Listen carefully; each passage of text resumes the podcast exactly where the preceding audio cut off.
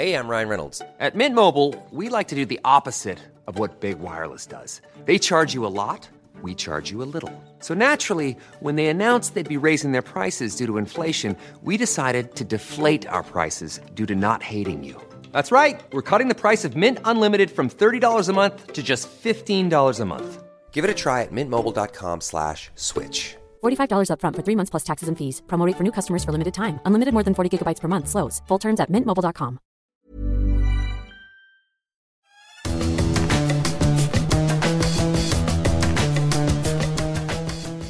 Salut les fous du volant, on est ravis de vous accueillir pour une nouvelle édition de votre podcast 100% consacré à la Formule 1. Et alors on piave d'impatience avec Stéphane Vrignot parce qu'on reçoit un totem de la Formule 1 française, un, nom euh, exceptionnel, synonyme de, spectacle, d'engagement, de générosité, de panache. Euh, et Jean Lézy, il parle toujours la main sur le cœur, ça c'est vraiment extraordinaire. On a eu la chance de le suivre euh, à son arrivée en, Formule 1. Oui, parce qu'on a notre privilège de l'âge. on n'a plus tout à fait 20 ans. Et euh, c'est voilà, il a porté la Formule 1 à un autre, un autre niveau. Exactement. Donc on perd pas de temps. Euh, on va prendre la direction du circuit Paul Ricard, dont il a été nommé président et où il va donc se connecter avec avec nous. On passe un moment avec Jean Alési. On va parler de la Formule 1 d'aujourd'hui. On va évidemment parler de de sa carrière parce que Jean Alési a été le le contemporain euh, de Ayrton Senna, de euh, Michael Schumacher, d'Alain Prost également. Bref,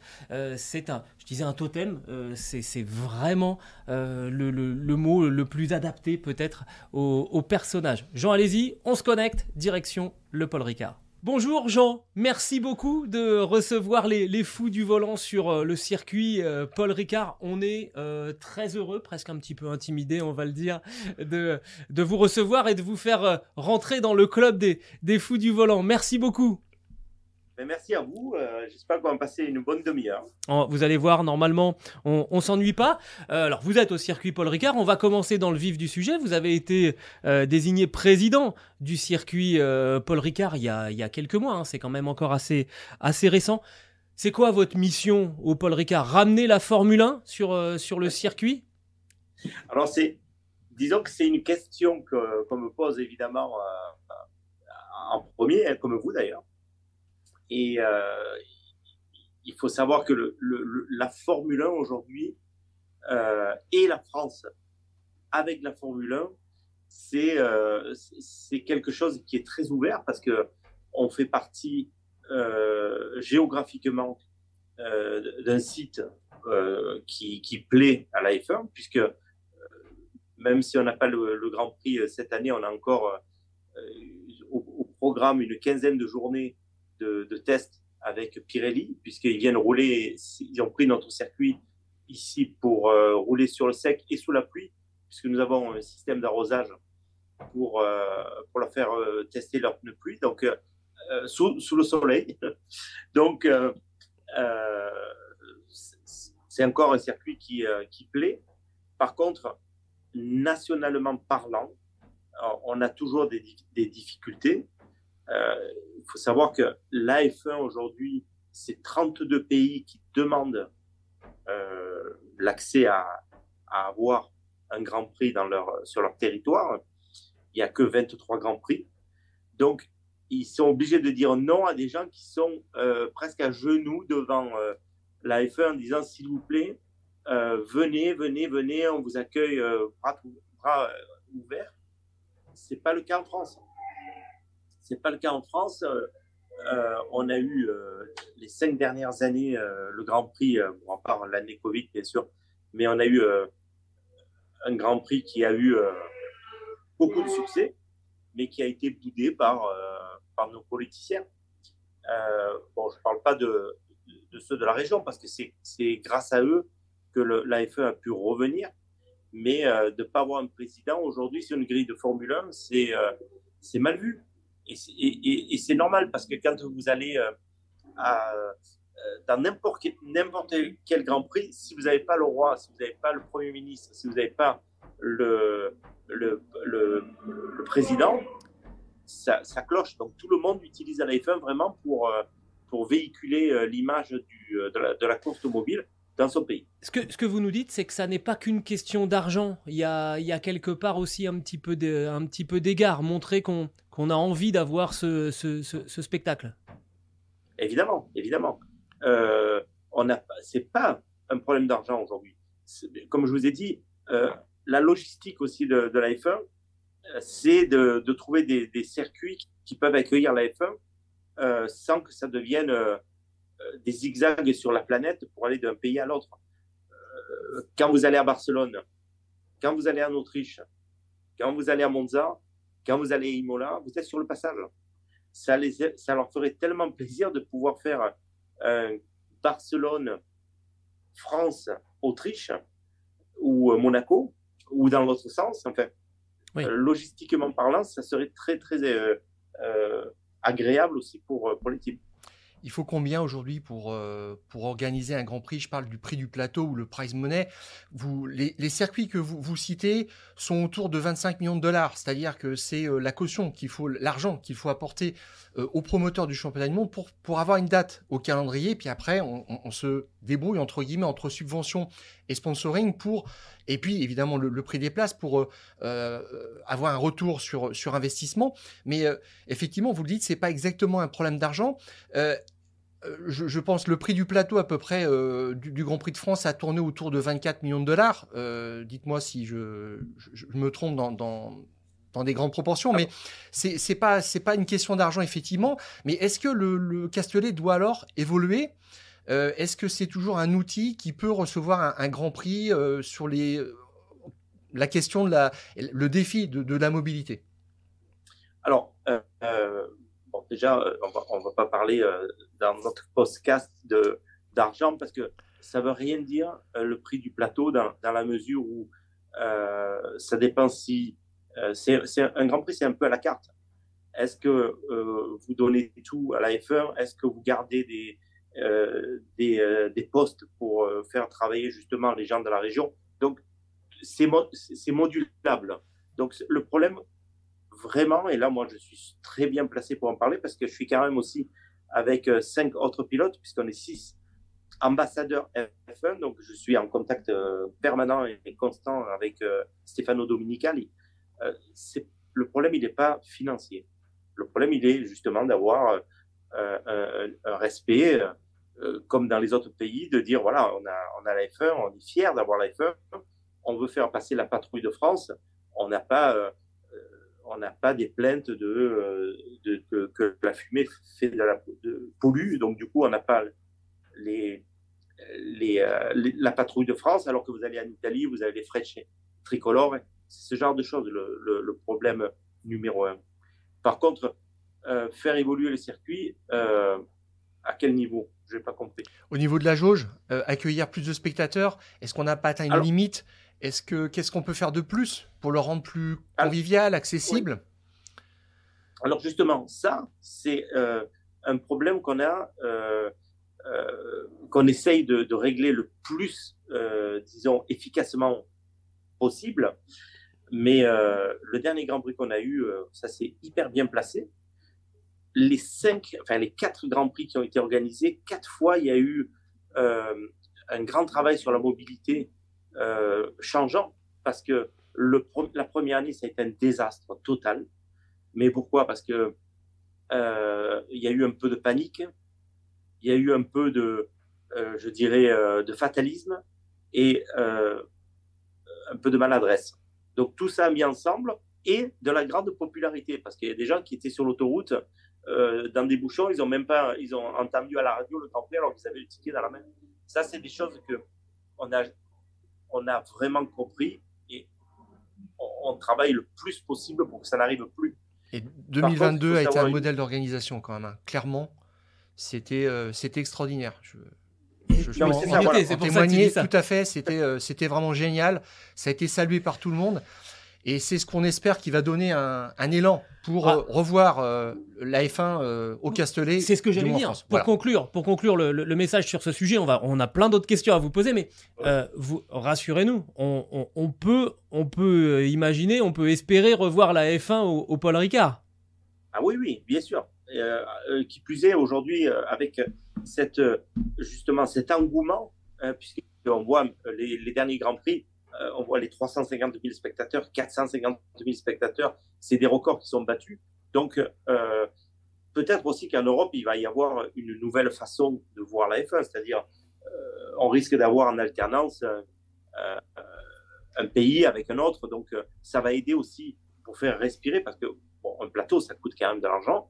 Et, peut-être un spa ou, ou un, un, Grand Prix d'Autriche va, va alterner.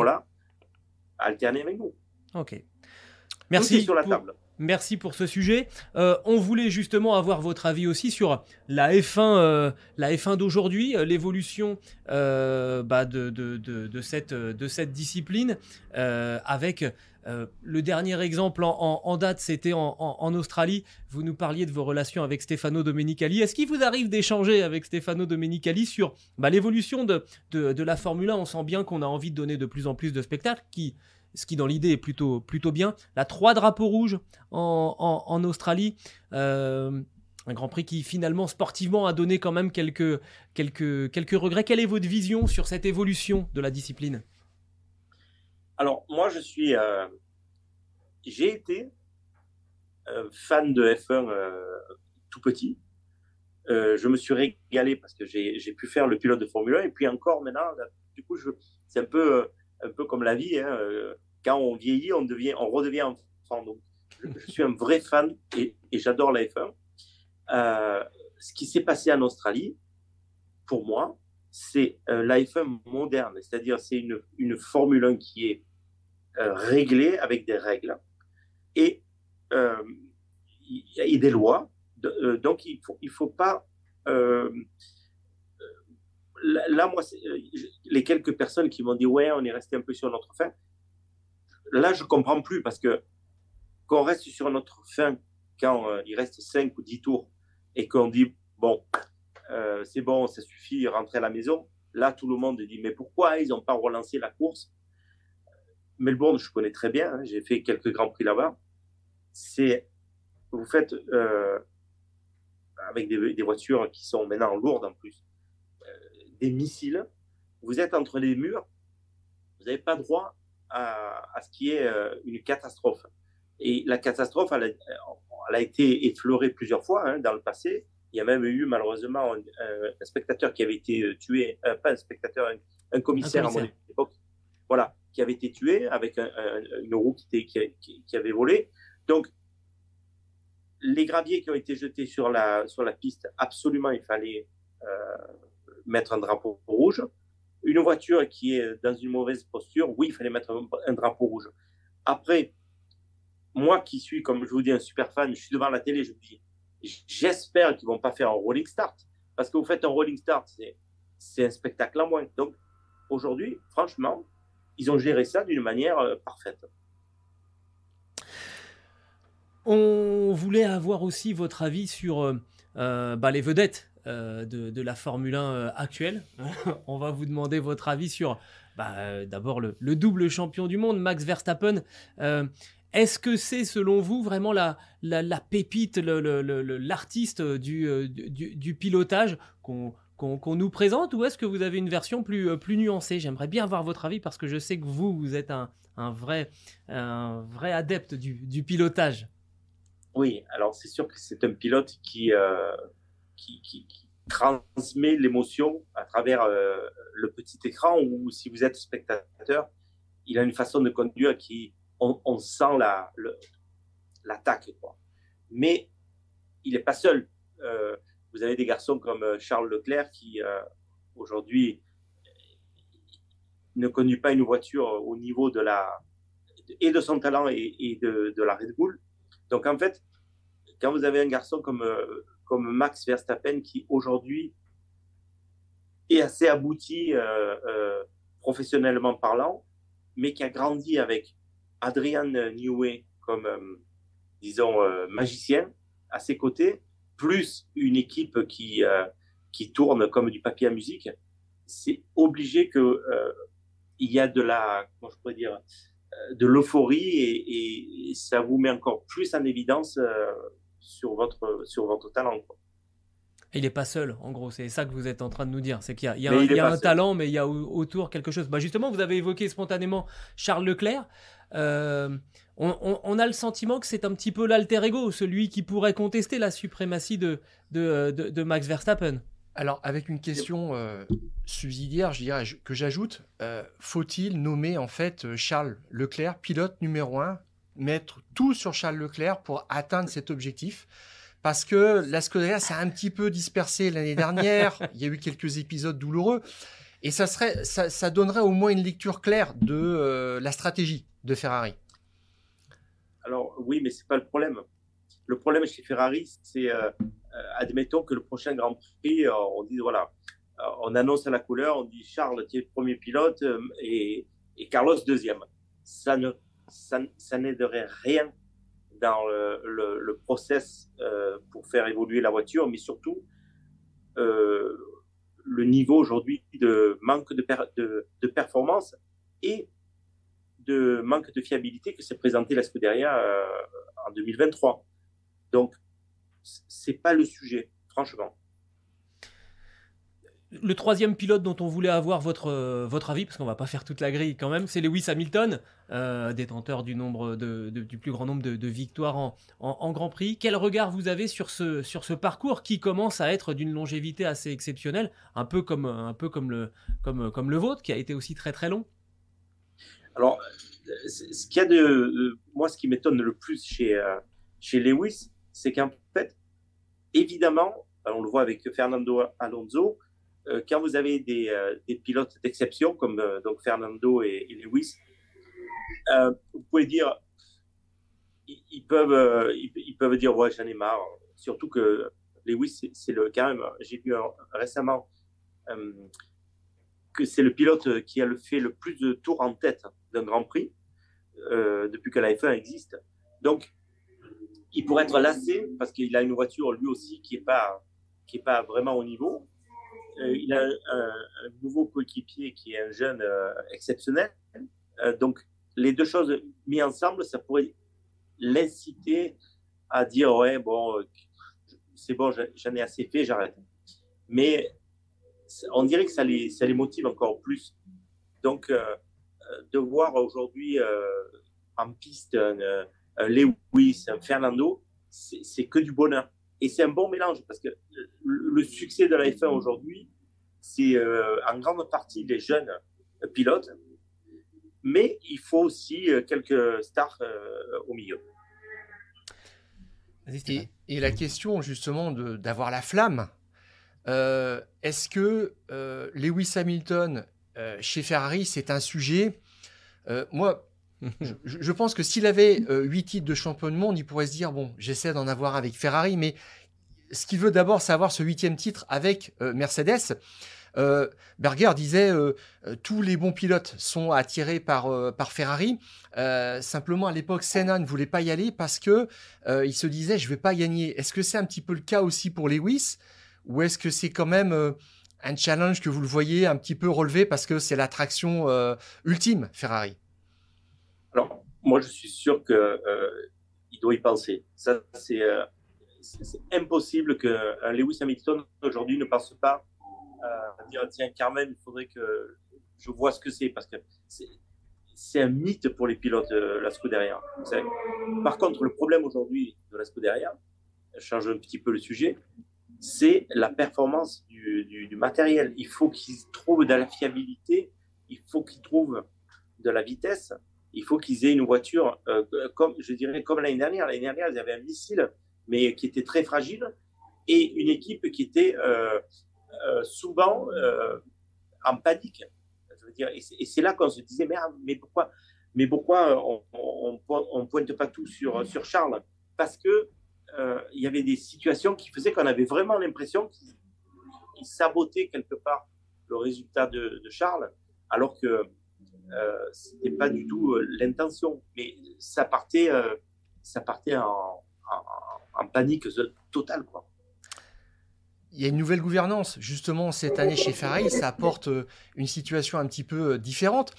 on fait beaucoup la comparaison entre Fred Vasseur, qui est un patron français, avec Jean Todt, que vous avez bien connu, mais moi je trouve qu'il n'y a pas tant d'analogie que ça, parce que quand Jean, Jean Todt est arrivé, il y avait beaucoup de choses à reconstruire à la Scuderia Ferrari, et là Fred Vasseur dit, mais là il y a tout pour bien faire, il faut simplement qu'on optimise et qu'on se mette au travail. Puis, vous parliez tout à l'heure de quelqu'un comme Adrian Newey, qui est vraiment un magicien de la technique.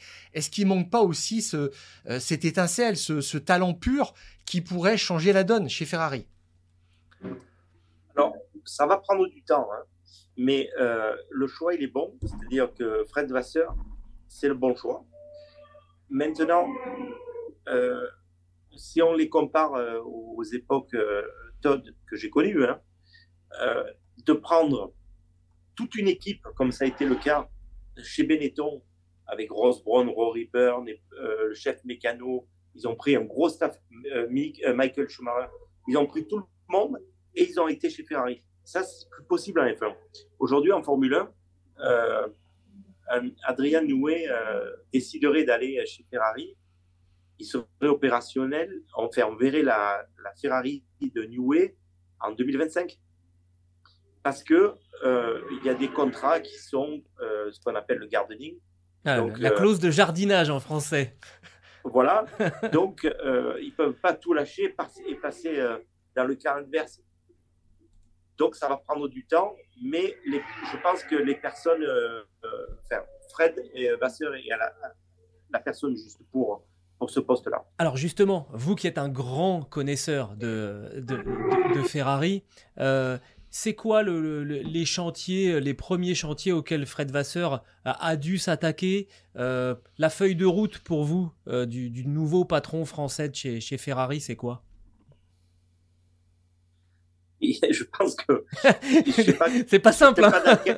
non, c'est pas parce que c'est l'ordre surtout. Et, justement, quand je dis Fred Vasseur, c'est la bonne personne parce que c'est lui qui va justement prendre des décisions que une personne comme moi, avec mon émotion et tout, euh, je, prendrais différemment. Mais dans l'ordre, pour moi, ça serait fiabilité, performance et stabilité. Donc, euh, les trois choses, euh, il faut qu'il les mette dans l'ordre qu'il veut, mais c'est ce qu'il faut faire. J'ajouterais peut-être la sérénité aussi, parce qu'il y a eu une campagne de presse qui, euh, qui laisse toujours des traces. Et on, s'est dit, bah, Ferrari retombe un peu dans ses, dans ses travers. On nous a parlé de clan Binotto, etc. Euh, est-ce que Ferrari doit parler italien ou est-ce que Ferrari doit continuer d'être international, une écurie ouverte? Parce que Fred, Vasseur l'a expliqué, il y, a, les anciens, la, garde de, de, Binotto qui sont en place et, qui trouvent pas exactement leur compte. Il faut euh, que lui-même, Fred Vasseur, trouve sa place dans, cette organisation et remette tout le monde dans la même direction. On a l'impression que c'est son premier chantier finalement, c'est euh, recréer de la cohésion. il, a un poste qui est, euh, il est numéro un. Hein. Donc, c'est un gros chantier parce que c'est énorme Ferrari mais je pense qu'il y a tellement de, passionnés dans cette, usine et de magie aussi, que ça peut aussi euh, l'aider beaucoup. On, avait envie aussi de voir euh, un petit peu votre, votre conception de, de, la chose. Ferrari, ça fait toujours autant rêver, vous qui allez euh, toujours aussi souvent sur les, sur les Grands Prix de, de, Formule 1. On sait que vous collaborez aussi régulièrement avec nos confrères de, de, Canal. Euh, Est-ce que Ferrari, ça a toujours ce pouvoir d'attraction au, fil des, années ou bien est-ce que l'ouverture, il y a de plus en plus de fans de, Formule 1, bah, ça estompe un petit peu l'attrait de, Ferrari? Non, Ferrari, c'est Ferrari, dans le sens où, euh, encore plus maintenant, euh, quand on voit qu'aux euh, aux États-Unis, il y a eu un gain de spectateurs monstrueux. Bon, il va y avoir Las Vegas. J'étais à Miami l'année dernière. C'était un défilé. Je pense qu'il y avait plus de Ferrari à Miami qu'à Maranello. C'était tout le monde voulait avoir une Ferrari, tout le monde voulait avoir la casquette de Ferrari c'est euh, c'est le glamour, euh, c'est la légende, c'est un, mélange de, tout qui fait que quand ça marche, tout le monde est content. Quand ça marche pas, on est tous derrière eux. On, on, les casse pas en fait. On, essaye de, de, garder euh, son calme parce que bon, il y a des supporters qui, des fois, ils pètent vraiment les plombs, mais pas comme dans le football. Donc, du coup, euh, on les pardonne rapidement, mais on, demande beaucoup aussi. Ferrari, c'est un désir pour tous les pilotes. Pour vous, ça a presque été un hasard. Si je regardais euh, ce que vous, comment est-ce que vous en parliez fin 89, vous dites mon objectif c'est de, de, piloter pour Ligier. Mm. En 90, vous signez un contrat avec Williams qui a été un imbroglio parce que en fait Frank Williams veut vous avoir sous le coude, mais euh, c'est pour négocier avec euh, Ayrton Senna, essayer de faire venir Ayrton Senna. Une fois qu'Ayrton Senna signe chez McLaren, il s'intéresse à Nigel Mansell. Bref, vous trouvez un accord heureux avec Ferrari et vous dites de ce jour-là, euh, bah j'ai oublié Williams, je n'ai plus pensé à ce que j'aurais pu faire avec cette écurie-là. Euh, une carrière s'est faite de hasard. Vous avez passé cinq ans, euh, cinq ans de, difficultés. Où vous avez fait beaucoup de le tour de beaucoup de choses dans, cette ambiance italienne. vous n'avez pas un petit regret au fond de vous? Alors, j'ai vu que vous êtes allé dans les archives profondes. Hein. Ah, Stéphane, Stéphane est un très très grand connaisseur de la chose historique de, la Formule 1. Même vous, vous aurez du mal à le prendre à défaut. Non, mais l'IGA, ça nous aurait pu. Une écurie française, vous avez fait Prost après, mais euh, euh, il y a plusieurs choses. Les choses se bousculent dans votre tête quand on est jeune pilote, quand on est désiré.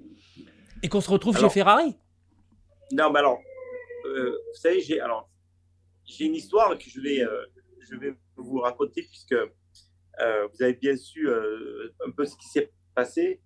En fait, mon histoire de pilote, elle démarre comment? Euh, mon, père a un garage.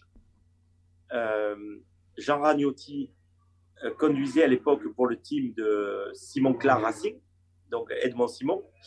Et Ragnotti, à l'époque, chaque fois, une course sur deux, il faisait un tonneau, il cassait la voiture. Donc, du coup, je voyais, je devais avoir 5-6 ans, pas plus, hein, je voyais arriver euh, une voiture de rallye cassée. Je voyais arriver euh, euh, Jean Ragnotti avec Simon expliquant oui, on a, c'est passé comme, comme ça.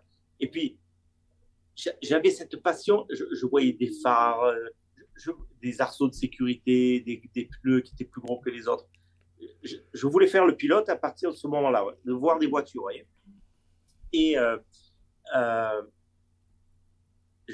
j'ai 18 ans, à l'époque, il y avait la Coupe Renault 5, qui était euh, un truc fantastique parce que ça vous permettait d'avoir, avec les primes d'arrivée, ça vous payait un peu vos courses.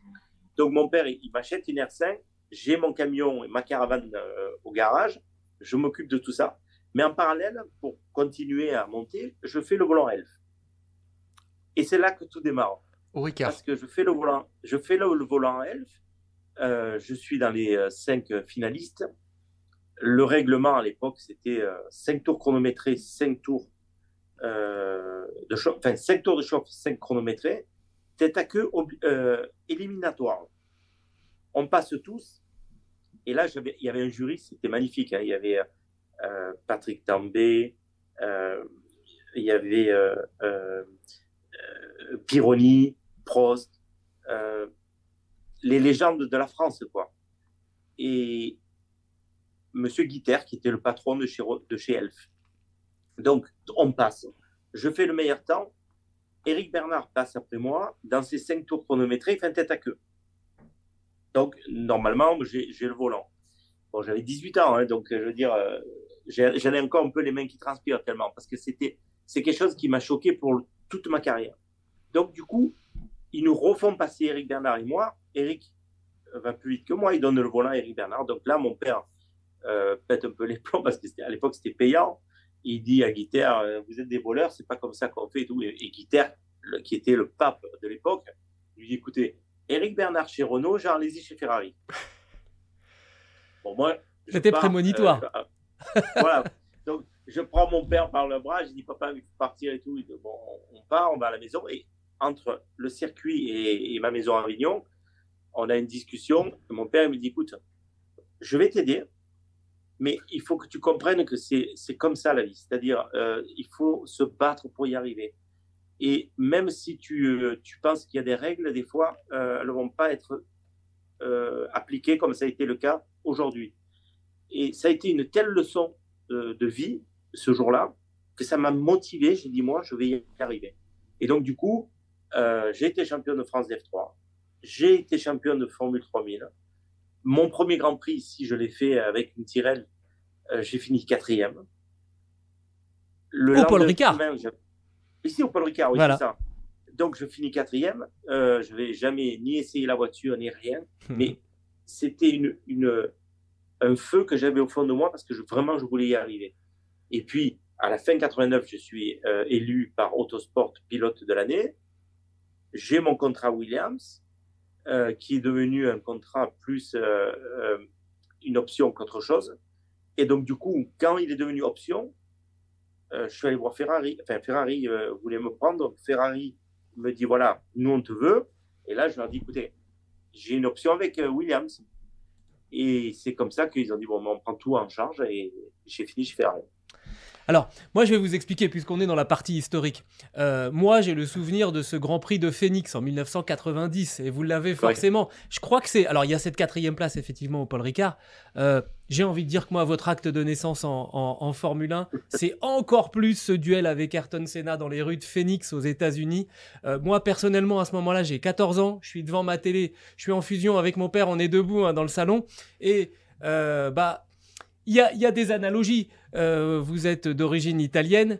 Euh, je m'appelle Della Posta, donc euh, il y a, voilà, on s'identifie un petit peu. Je peux vous dire que le lendemain du Grand Prix de Phoenix, j'avais des posters, genre allez-y dans ma, dans ma chambre.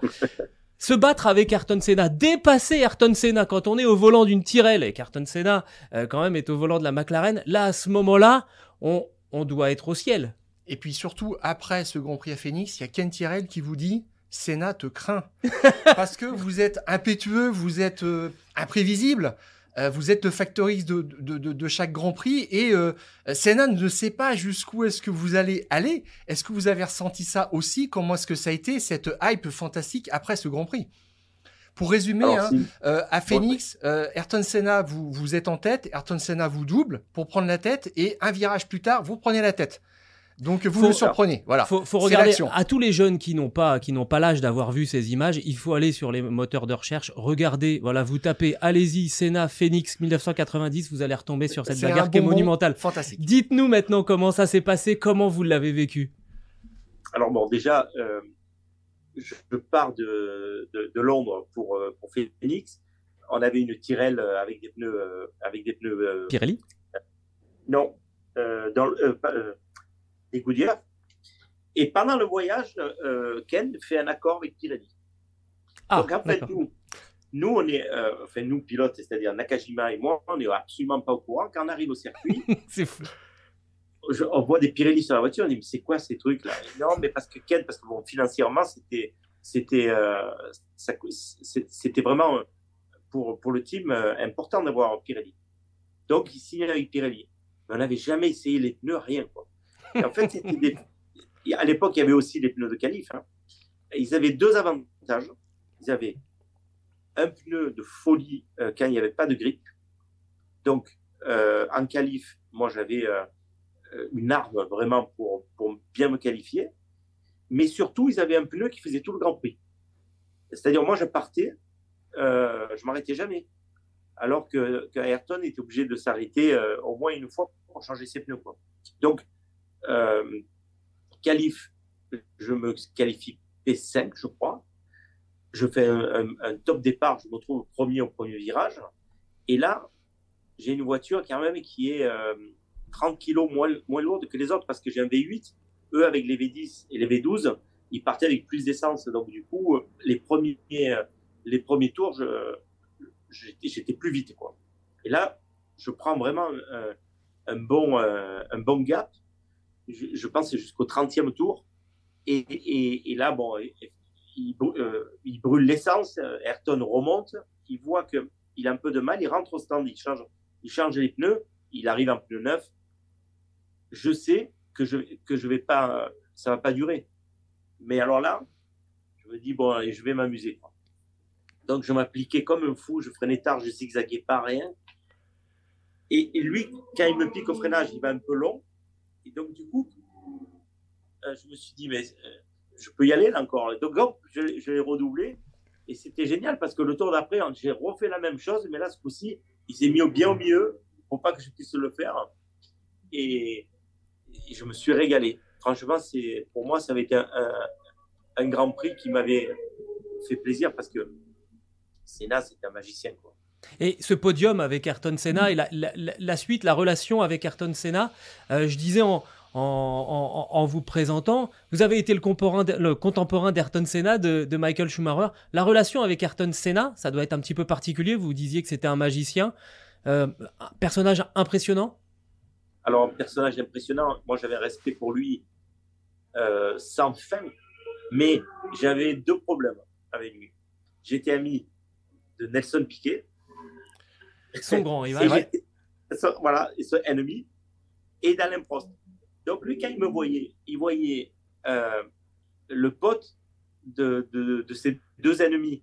Donc il avait, il essayait de me parler et tout, mais enfin quand on se croisait, mais il avait toujours une retenue. Et je me rappelle un jour, mais alors je, voulais me jeter à l'eau tellement que je rigolais. Euh, à Montréal, il y, a le, il y a le pont en bois, enfin, on garde les voitures sur une digue, on traverse un, bassin olympique, euh, donc euh, un, bassin où, où, il y avait eu les Jeux d'aviron, sur un, pont flottant, et on arrive dans le, dans le paddock F1 moi, je garde ma voiture. La voiture à côté, c'est Ayrton. Donc, on sort. Et puis, euh, on, va sur ce ponton et, on marche. on est à côté. Alors, on commence à se parler. Ça va, oui, oui, ça va. Tu es arrivé quand Des trucs banals. Et quand on arrive au bout, donc c'est, on, discute euh, 3-4 minutes. Quand on arrive au bout, je lui dis Allez, au revoir. Au revoir, Nelson. il, il, me regarde et il éclate de rire, mais, mais moi, je n'ai pas fait exprès. En fait, c'est que euh, c'était un lapsus dans le sens où je me suis dit, si, si Nelson il me voit ou je passe un Nelson dans ma tête, et en partage, je dis, bon, allez, ciao, Nelson. Et, et là, il éclate de rire, et il dit, mais non, mais il n'y a pas de problème. C'est des anecdotes que j'ai eues comme ça, euh, les quatre années que j'ai couru, assez régulièrement, parce que c'était quelqu'un qui, qui, était très euh, isolé, mais qui était un, gars fantastique. On rappelle un peu des éléments de votre palmarès. Une victoire emblématique, Canada, 95. Euh, le lieu où euh, Gilles Villeneuve a remporté son premier Grand Prix en 78 avec le numéro 27, euh, un symbole extraordinaire. D'ailleurs, vous jetez votre casque à la foule avec la radio et tout le bazar dedans à 50 000, à 50 000 francs, vous dites à l'époque. Mais 32 podiums, ça, c'est ça, c'est quelque chose qui, qui euh, témoigne de votre présence aux, aux, avant-postes, mais euh, vous nous avez fait mal au cœur aussi. Euh. Je pense que lui aussi, il a eu mal au ah, cœur. Oui, bien sûr. Le nombre d'abandons techniques Alors, que, vous avez surtout des abandons en tête qui nous ont, mais qui nous ont déchirés. Je, cite juste, hein, il y en a quatre qui sont vraiment qui ressortent. Belgique 91, c'est le moteur à 9 tours de euh, après 9 tours, vous avez euh, C'est un connaisseur, je vous ai dit. Hein. en seconde d'avance, enfin si plié, c'est bon, il y a une soupape qui casse. En Belgique, c'est la suspension 4 ans plus tard, 95, c'est Monza, euh, un roulement de roue, mais c'est inimaginable. Bon, voilà. Et puis Monaco 96, vous faites 60 tours en, tête, il y a une barre de torsion. Euh, on se dit mais euh, comment est-ce qu'on se remet de ça et lequel vous a fait le le plus mal, je dirais intérieurement, peut-être Monza 95, je sais pas, c'est une victoire que tout un peuple attendait mais même 94, parce que c'est les deux années. Euh, en 94, je fais la pole, je pars, euh, je fais mon pit stop. Quand je mets la première, il y a tout qui explose. Euh, honnêtement, ils m'ont tous fait, tous fait très très mal. on vous, sent, on vous sent, ému là d'ailleurs. Oui, mais parce qu'ils m'ont tous fait très mal parce que c'était des années, évidemment, de, de de grande passion, de grande envie de gagner. Quand vous êtes en tête d'un Grand Prix, euh, en plus quand vous conduisez une Ferrari, il y a plein de choses qui font que euh, vous avez envie d'arriver jusqu'au bout. Et quand vous avez fait les premières parties, parce que c'est un Grand Prix, c'est comme, euh, je, dirais maintenant pour les jeunes, c'est comme Netflix, les saisons 1, 2, 3 et 4. C'est des épisodes. Vous avez le tour de chauffe, parce que le tour de chauffe, c'est quelque chose d'important pour un Grand Prix. Il faut, il faut préparer plein de choses pour faire un bon départ. Le départ, le début de course, parce que vous avez des voitures euh, euh, qui sont lourdes. Donc, il faut savoir gérer euh, le poids de l'essence, les freins, tout ça. Et puis après, bon, les pit stops. Donc, normalement, c'était un. Nous, on, en faisait en général un, pas plus. Ou avant qu'il y ait les speed limit, on en faisait deux. Mais une fois qu'on a fini ça, il faut ramener la voiture à la maison. Et c'est là où vous avez fait, vous n'avez plus rien à faire. J'ai toujours abandonné, pratiquement, quand il n'y avait plus rien à faire. Et c'est ça qui m'a fait le plus mal parce que euh, les quelques tours que vous avez à finir, euh, vous vous appliquez, vous dites c'est bon, vous, écoutez le moteur, tout, tout est OK et un truc et patatrac. Donc, euh, j'avais chaque fois un peu de mal à m'en remettre, mais quand je vous dis un peu de mal, c'est deux, trois jours, après je repartais de, de plus belle.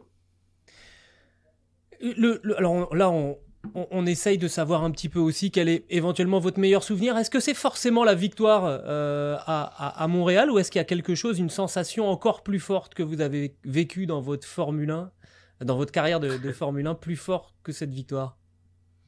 Alors bon, moi je suis un vrai privilégié euh, parce que quand j'ai fait mon premier Grand Prix, le mardi, je roulais à, Monza avec ma Formule 3000. Je ne savais absolument pas que j'allais faire ma première course. Donc, j'ai eu une vie de surprise et de plaisir. Donc, euh, c'est évident que euh, quand le soir, je rentré à la maison euh, avec la coupe de la victoire, enfin à la maison, c'était à Montréal, je suis rentré dans le restaurant où tout le monde s'est levé et applaudi. C'est des, c'est des souvenirs inoubliables. Mais qu'est-ce que je dois dire quand, quand euh, j'avais fait la pole à Monza avec la, Ferrari. Euh, les, euh, premiers tours à Furano où sur les grillages, il y avait tous les fans qui étaient accrochés. C'est que des, moments de vie qui sont indélébiles, donc fantastiques. Donc, d'en choisir un, un en particulier, ça serait ça serait pas sympa pour ma carrière. D'accord. Eh ben on va on va pas vous y obliger, hein, ça c'est clair. un petit mot. Un petit mot, vous nous avez parlé de votre, de votre papa. Euh, bah, c'est une histoire de famille hein, dans, dans, la famille Alési, puisqu'il y a, y a le fiston, hein, Giuliano, euh, qui est allé jusqu'en Formule 2, qui s'est euh, maintenant dirigé vers le, vers le Japon, puisqu'il a la double nationalité, qui roule au Japon en, en, Formule 1 Nippon. Comment ça se passe pour, pour lui? Quel regard vous avez sur son, sur son évolution? Alors, écoutez, honnêtement, euh, j'ai un autre garçon euh, qui fait pas du tout de course automobile et, c'est sympa aussi d'avoir au moins un qui fasse, qui fasse, euh, qui, suive la passion de son père. Mais euh, je dirais que c'est très compliqué aujourd'hui, pas seulement d'être papa de pilote, mais d'être jeune et, et de passer, disons, entre toutes ces catégories pour réussir à monter. Donc euh, aujourd'hui, euh, j'aurais préféré l'avoir euh, plus, plus proche de moi, c'est-à-dire en Europe.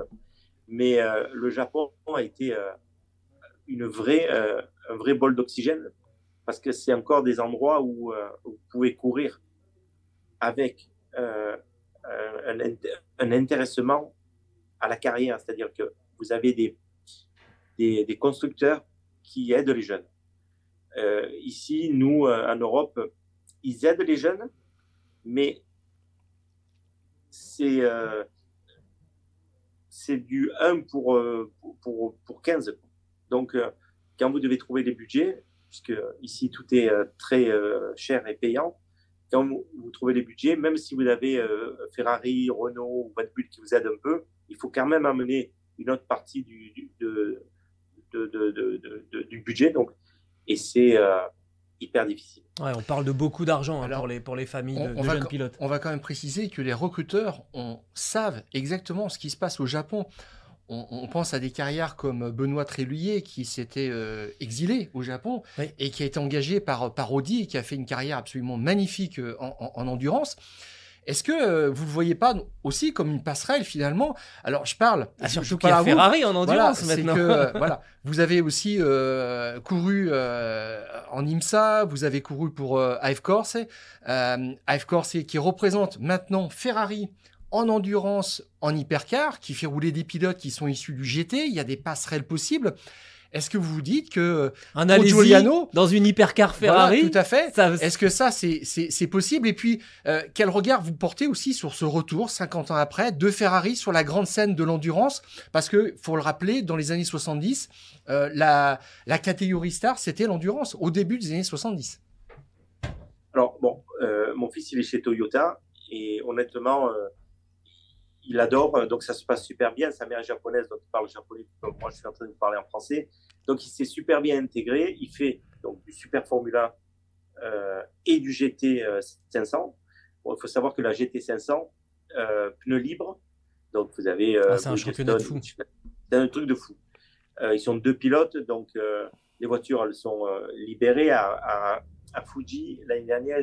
Oui, l'an passé, ils ont roulé trois secondes plus vite que la LMP1 parce que comme les LMP1, ils ont le BOP. Euh, oui, on les ralentit volontairement.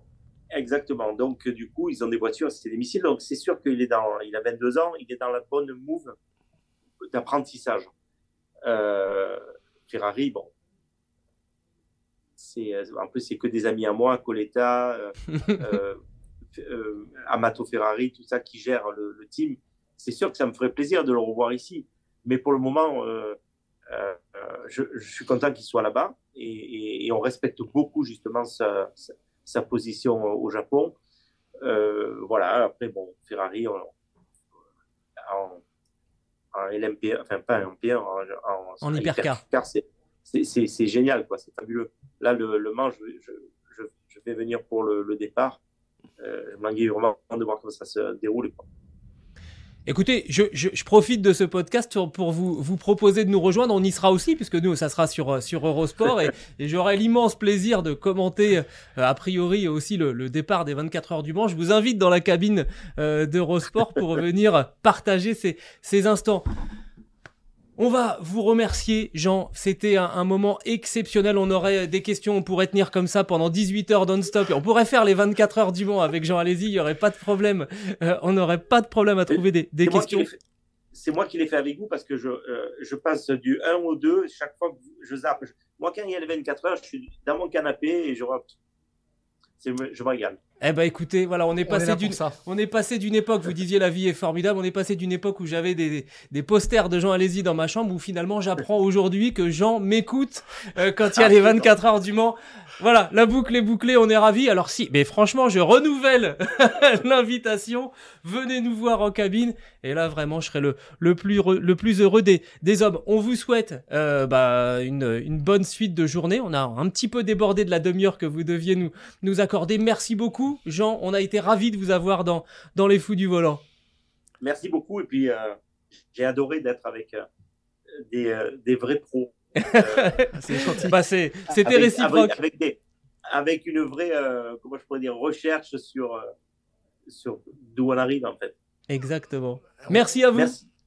Beaucoup, Jean. Je, dire, je pourrais dire merci, Giovanni. Parce que Jean, son, son, dans son, comment dirais-je, son CV, son, état civil, tu veux son état civil, son, le véritable prénom, c'est Giovanni, ah. et on aurait pu avoir Giovanni, allez-y, sur une Ferrari. Euh, oui, oui, oui. Hein, ça aurait été aussi euh, extraordinaire, mais bon. On euh, aura peut-être Giuliano. Ça va. peut-être. À bientôt. Merci, merci beaucoup. Merci. Au revoir.